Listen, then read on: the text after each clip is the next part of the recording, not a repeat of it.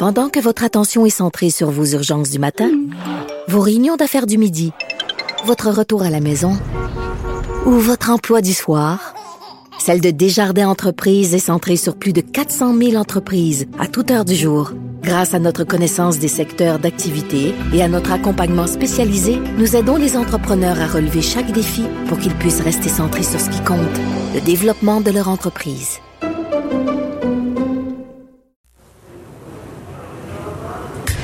Voilà. Ça risque d'être la plus grande bataille de notre vie. COVID-19.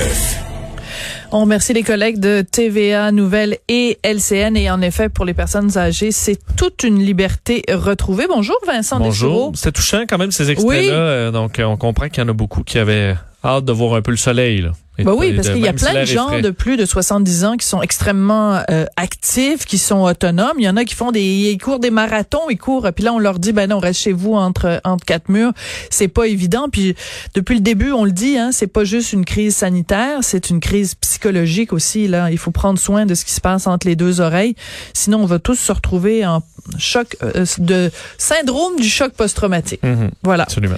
Euh, Parle-nous un petit peu du bilan euh, de la santé publique du Canada, Dr Tam, qui s'adressait euh, à la population? Oui, euh, Justin Trudeau n'avait pas de point de presse euh, aujourd'hui euh, pour une, une- bonne raison. Il est à Trenton aujourd'hui pour l'arrivée du euh, des corps qui sont rapatriés au Canada de ces militaires qui sont décédés dans l'écrasement de leur de leur hélicoptère là, la semaine dernière. Donc euh, les corps arrivent aujourd'hui. Justin Trudeau est, là. Il y aura une cérémonie à 14 heures. Alors c'est pourquoi l'agenda était anormal, disons aujourd'hui. Alors c'est le, le point de presse de la santé publique qui a pris la place à 11 heures où on retrouvait entre autres Jean-Yves Duclos, ministre de la Famille, des Enfants euh, et, des, et du Développement social, qui rendait justement hommage aux victimes de l'écrasement, et Dr Tam qui était là euh, pour, euh, entre autres, faire le, le- le bilan le quotidien. Parce qu'il faut dire que le Canada, euh, on avait fait des, pro- des, des prévisions, des projections hein, il y a quelques, euh, quelques semaines, et euh, on se retrouve au-delà des prévisions les plus pessimistes. Euh, donc, on Oui, on- avait prévu là entre 3300 et 3900 décès pour le 5 mai. Puis on est plus de 4000. On est à 4011 aujourd'hui, 4111 aujourd'hui. Euh, alors évidemment, c'est un bilan qui est assez lourd pour euh, pour le Canada. On parlait également aujourd'hui de euh, la santé mentale. C'est la semaine de la santé mentale. Dr Tam qui disait euh, cette cette année évidemment prend une connotation particulière en raison de ce qui se passe. Le thème de la semaine connexion sociale, évidemment avec la technologie euh, qui est disponible aujourd'hui, plusieurs ont été capables de garder euh, des, des connexions avec les gens, mais il faut y travailler encore parce que plusieurs personnes sont seules. Et euh, un mot euh, de, dans ce qu'on a pu apprendre de ce point de presse sur les militaires dans les CHSLD au Québec. On sait qu'hier, François Legault avait fait preuve d'un peu d'impatience, euh, disant qu'il trouvait ça long, Ben, euh, l'arrivée Entre le moment militaires. promis et, et- et l'arrivée prévue, euh, ben toi et moi, on en a parlé régulièrement. À chaque fois, on nous disait bon ben là ils se préparent, là ils s'en viennent, là ils se préparent, là ils ont des cours, là ils ont des formations. Oui, mais c'est parce qu'on a besoin de bras là sur le terrain. Et là. ça fait deux semaines qu'on a demandé 1000 Ben. militaires. On est, on est loin du compte. Mais euh, Jean-Yves Duclos disait aujourd'hui que c'est 760 militaires qui sont déployés dans 13 CHSLD du Québec. Et euh, il en arrivera d'autres dans les prochains jours, euh, dans au moins sept autres CHSLD. Et là, on aura le 1000. Alors, on se demandait hier, François Legault disait, j'ai pas eu de confirmation euh, du 1000. Ben, on l'a eu dans ce point de presse. Alors, euh, des renforts qui vont arriver encore. Parce qu'on sait, là, euh, c'est plus de 11 000 personnes qui manquent dans le réseau. On en a compensé, mais beaucoup plus avec le jeu contribue que les militaires, parce qu'on en avait quelques centaines. Au moins, ça monte et ça va venir soulager un peu le réseau. Et je veux juste revenir sur quelque chose. Bon, tu disais évidemment que le bilan au Canada est plus que ce qu'on avait projeté, donc c'est pas une prévision exacte là, on s'est d'accord, on est d'accord qu'à Ottawa, il y a personne qui a les talents de Jojo Savard là pour nous dire exactement, mais c'est des projections et euh, c'est important de mentionner que sur ce 4011 ben, il y en a une, une proportion énorme qui vient du Québec. Absolument. C'est plus de 2000, euh, Écoute, hein. 2200. Plus de la moitié, alors qu'on représente moins de, je sais pas, on est rendu quoi au Québec? euh, c'est 20% de la population canadienne? Évidemment, l'Ontario aussi, là, t'as plus 1000, 1400 morts, mais les autres, toutes les provinces de l'Ouest, là, c'est des morts, euh, une centaine, euh, des fois moins. Euh, le bilan, c'est vraiment le Ca- Québec, Ontario, c'est deux, euh, c'est un monde complètement différent du reste euh, du Canada, effectivement. C'est important de, de le rappeler quand on remet tout ça en perspective. Écoute, ça va mal à la prison de Bordeaux? Oui, et euh, ce sera un dossier à surveiller. On sait qu'on s'inquiétait du virus dans les prisons. Euh, il y a une prison donc euh, au Québec qui est touchée par la COVID-19, c'est la prison de Bordeaux où la situation se serait détériorée dans les dernières heures selon nos collègues du bureau d'enquête, entre autres Félix Séguin qui expliquait que dans les dernières heures, d'un, il y aurait eu du grabuge dans le secteur C de la prison qui loge 180 détenus qui sont confinés depuis maintenant plusieurs plusieurs jours. il y aurait eu donc des prisonniers qui auraient cracher sur des agents, briser leurs cellules, briser du mobilier. Alors on sent qu'il y a énormément de tensions. Euh, alors que du côté du bloc G, les prisonniers auraient cessé de s'alimenter. Donc une hmm. grève de la faim pour dénoncer les conditions sanitaires euh, dans la prison. Euh, on parle que, bon, présentement, c'est 33 détenus qui sont déclarés positifs, 20 gardiens. même on parle d'un possible décès relié hmm. à la COVID-19 dans les murs de la prison de Bordeaux, ce qui n'a pas été confirmé par les, les autorités toutefois. Alors, on dénonce, entre autres, des lavabos, des toilettes qui seraient sans eau courante, qui ont été même filmés là, dans des hum. images euh, publiées, absence de masques dans les milieux confinés euh, et avec la suspension des visites, des fouilles également, on se retrouve à avoir une levée de tension importante dans les, euh, les prisons. Évidemment, c'est inquiétant. Entre autres, l'avocat spécialisé en droit carcéral, maître Pierre Tabac, qui disait c'est un cocktail, tout ce qui se passe. Évidemment, la tempête parfaite, comme on tempête parfaite. Les gens sont confinés 23 heures sur 24 dans leurs cellules. on ne sort presque plus, presque pas d'activité alors on se retrouve, imaginez-vous, on le vit difficilement pour plusieurs dans nos maisons, là, mm. euh, le confinement dans une cellule, ça peut être extrêmement difficile, surtout quand on s'inquiète de la propagation d'un virus. Alors, une situation qui, euh, euh, qui est en train de devenir une soupe chaude au, chez les prisonniers de Bordeaux. Alors, un dossier à surveiller des gens qui sont vraiment en prison.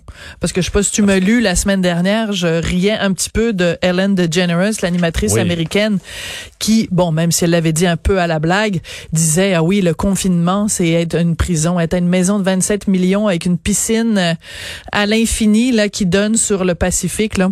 On s'entend que, fais attention aux mots que tu utilises. Mais ces gens-là sont vraiment... un des parcs à Montréal où... Euh, ah, c'est ça, c'est à peu près l'équivalent du parc Maisonneuve, mettons, là. Exact. Alors, euh, tu fais attention avant d'utiliser le mot je suis en prison. Dans ce dans ce cas-là, dans le cas des gens de Bordeaux, ils sont vraiment euh, en prison. Écoute, depuis le début Écoute, je suis découragée de cette affaire-là, de, de, de, de, ce dossier du masque. Je ne comprends pas que ce soit simplement des recommandations.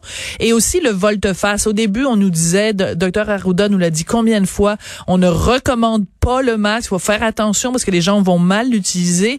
Et les gens, s'ils l'utilisent, n'utiliseront plus les autres gestes barrières, c'est-à-dire se tenir à deux mètres, se laver les mains et tout ça.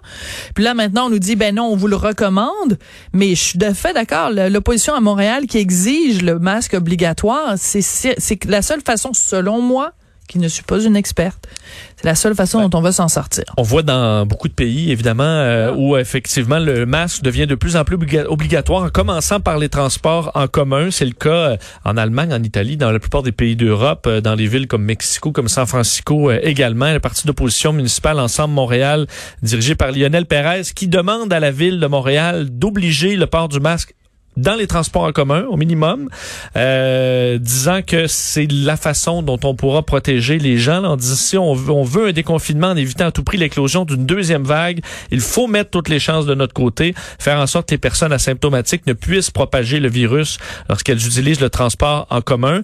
Euh, le, problème, la motion, parce qu'il y a eu dépôt d'une motion euh, pour, pour mhm. obliger ce port du masque, ce sera débattu au conseil municipal le 25 mai. Donc, euh, un bon délai. Peut-être que ça fera tout simplement réfléchir Valérie Plante sur les façons de faire, mais euh, et on l'a vu avec un masque hein, pour la première fois. Elle a été photographiée, elle est allée dans un je ne sais pas, j'ai vu ça passer. Très joli masque là d'ailleurs, euh, assorti à sa robe. Bon. On n'est pas, pas obligé d'être assorti, hein, faut le dire. Non, non, je, mais non, mais tu sais, je suis une fille quand même, Vincent, excuse-moi, là, d'avoir des préoccupations. Euh, non, mais non, parce qu'elle est toujours élégante, donc son masque était associé à la couleur, comme Geneviève Borne, tu sais, il y en a plusieurs personnes euh, au Québec qui sont vraiment des, des fashionistas et qui assortissent leur masque à leur à leurs vêtements. Parce que présentement, pour essayer d'en commander, euh, tu prends la couleur qui, qui, est disponible, mais après, dans les prochaines semaines, prochains mois, si ça devient une habitude, on pourra s'en trouver des plus élégants, là.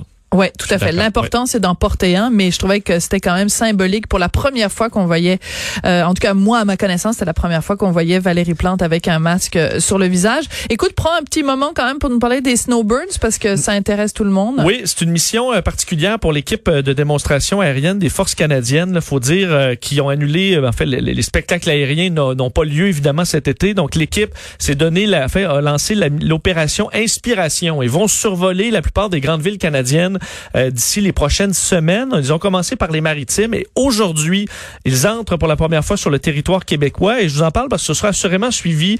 Euh, on peut pas penser, moi j'ai des, des yeux d'enfant encore par rapport à ça, mais je pense que les, les, familles euh, sortir à l'extérieur sur leur balcon, leur terrain pour regarder ces avions qui vont survoler euh, les grandes villes en, en, support au personnel médical. Il faut, faut, faut, faut, rappeler que c'est ça l'objectif. commence donc leur survol du Québec. Évidemment, ça peut toujours changer selon les conditions météo, mais ils ont décollé de Moncton euh, dans les dernières minutes et vont survoler Rimouski à 14h50, Rivière-du-Loup vers les 15h et Saguenay vers 15h30. Et on peut penser que Québec va suivre dans, dans le courant de la semaine. Possiblement, ben, ben Montréal va arriver aussi, mais euh, je vais vous garder informé de cette de cet horaire quotidien qui change. Euh, les Snowbirds qui publient à peu près tous les jours leur plan pour le lendemain, mais ça peut varier selon la météo. Et assurément, je voyais les images aux États-Unis, les équipes de démonstration qui font ça, là, les Thunderbirds mhm. et les Blue Angels, et on voit les, le personnel médical qui a la possibilité de sortir à l'extérieur. Ah. Ils ont les larmes, les larmes leur coulent. Ah oui. Parce que c'est un des rares moments où d'émerveillement, disons, dans une. Oui, puis on leur rend hommage de la, de la plus belle des façons là. Et euh, pour ça, parce qu'il y a toujours des critiques à dire, ben écoutez, pourquoi on dépense pour euh, de, l'essence. Ouais, mais l'essence coûte tellement pas cher. Coûte pas cher, et c'est surtout qu'il faut rappeler, c'est des pilotes militaires qui ont, qui doivent faire des heures. Alors c'est des heures qui ah, ben, seraient de toute façon euh, fait dans l'entraînement dans le Grand Nord. Alors au moins ça permet d'être vu par les Canadiens et qu'on profite de ces heures de vol qui sont de toute façon obligatoires pour les pilotes. Donc euh, c'est pas une, perte d'argent euh, pour la, la, société. On pourra en profiter. Euh, évidemment, il rappelle qu'on ne doit pas se regrouper ben non. Euh, c'est dans le ciel, alors vous pouvez rester chez vous, euh, sortir sur le balcon. C'est pas comme euh, quand vous allez à Mirabel voir le gros gros l'Antonov là. c'est ça. Le plus gros avion du monde se déposer là. Ça va être facile. Oui. Oui, les champions de classe mondiale. voilà. Comme ils disent dans le film. Hein? Merci beaucoup Vincent Dessureau. On va te retrouver à différents moments pendant la programmation. Restez là parce qu'après la pause, je parle avec cette jeune fille qui est vraiment la coqueluche en ce moment. Tout le monde parle d'elle. Elle a seulement 18 ans. Elle a décidé d'aller offrir son aide et d'aller travailler de nuit en plus dans un CHSLD. Elle s'appelle Samuel Vézina. C'est mon invité après la pause.